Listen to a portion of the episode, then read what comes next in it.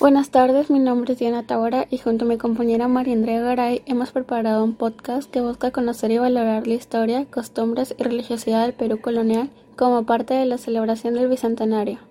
El tema de hoy es sobre los diablos de Tucumé. Los diablos de Tucumé. En esta danza, diablos y ángeles danzan en honor a la Virgen de Tucumé. La danza de diablicos de Tucumé tiene su origen en la capital del distrito de Tucumé, la parte baja del valle del río de la Leche, perteneciente a la provincia de Lambayeque. En el departamento del mismo nombre, esta danza es una manifestación cultural, artística, religiosa que proviene de hace varios siglos y debido a su atractivo ha permanecido hasta el día de hoy.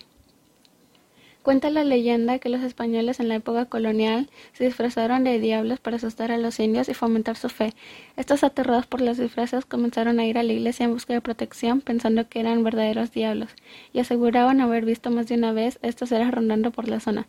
Así empieza la devoción a la Virgen Purísima de Concepción y la danza de los siete vicios. Esta representación de los siete vicios tiene un significado mágico religioso una lucha del mal personificado por los diablicos contra el bien encarnado en la forma de un ángel. Originalmente la danza era parte de la procesión del Corpus Christi, que pasó luego a un segundo plano ante la extraordinaria importancia que cobró el culto de la Virgen de la Purísima Concepción. En esta danza participan siete diablos bailarinas que representan los siete vicios y usan máscaras hechas de hojalata con connotación animal como cuernos, hocicos y rasgos felinos, y un ángel, quien está vestido de blanco y lleva una espada en la mano y un escudo. La tradición consiste en hacer una procesión a la Virgen Purísima de la Concepción, que es adornada con patos, gallinas y otros animales de corral. La procesión finaliza en el templo de Tucumé, donde es celebrada una misa. Después de esto empieza la danza de los siete diablos. El ángel es ubicado enfrente de la imagen de la Virgen defendiéndola de los diablicos. Estos a su vez danzan a su alrededor dando vueltas sobre sí mismos al compás de la música. Luego el diablo más fuerte, que es el que baila mejor, se acerca al ángel y recita unos versos que aluden a imponer el mal sobre el mundo y los hombres.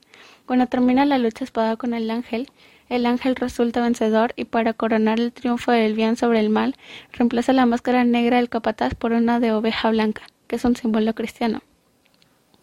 Cabe recalcar que la música que acompaña la danza está hecha con instrumentos tradicionales que son la caja y la chirimía. La chirimía es un instrumento aerófono similar al oboe y la caja es un instrumento de percusión. Los intérpretes de estos instrumentos son contratados para tocar en esta danza y son cada vez menos debido al avance de géneros de música nuevos que dejan de lado los instrumentos tradicionales. Por último, es importante resaltar la importancia de esta tradición que se ha mantenido a través del tiempo. Une a todos los pobladores de la zona y atrae a muchos turistas que desean presenciar la celebración. Además, ha sido declarada Patrimonio Cultural de la Nación en el 2013. Muchas gracias por su atención.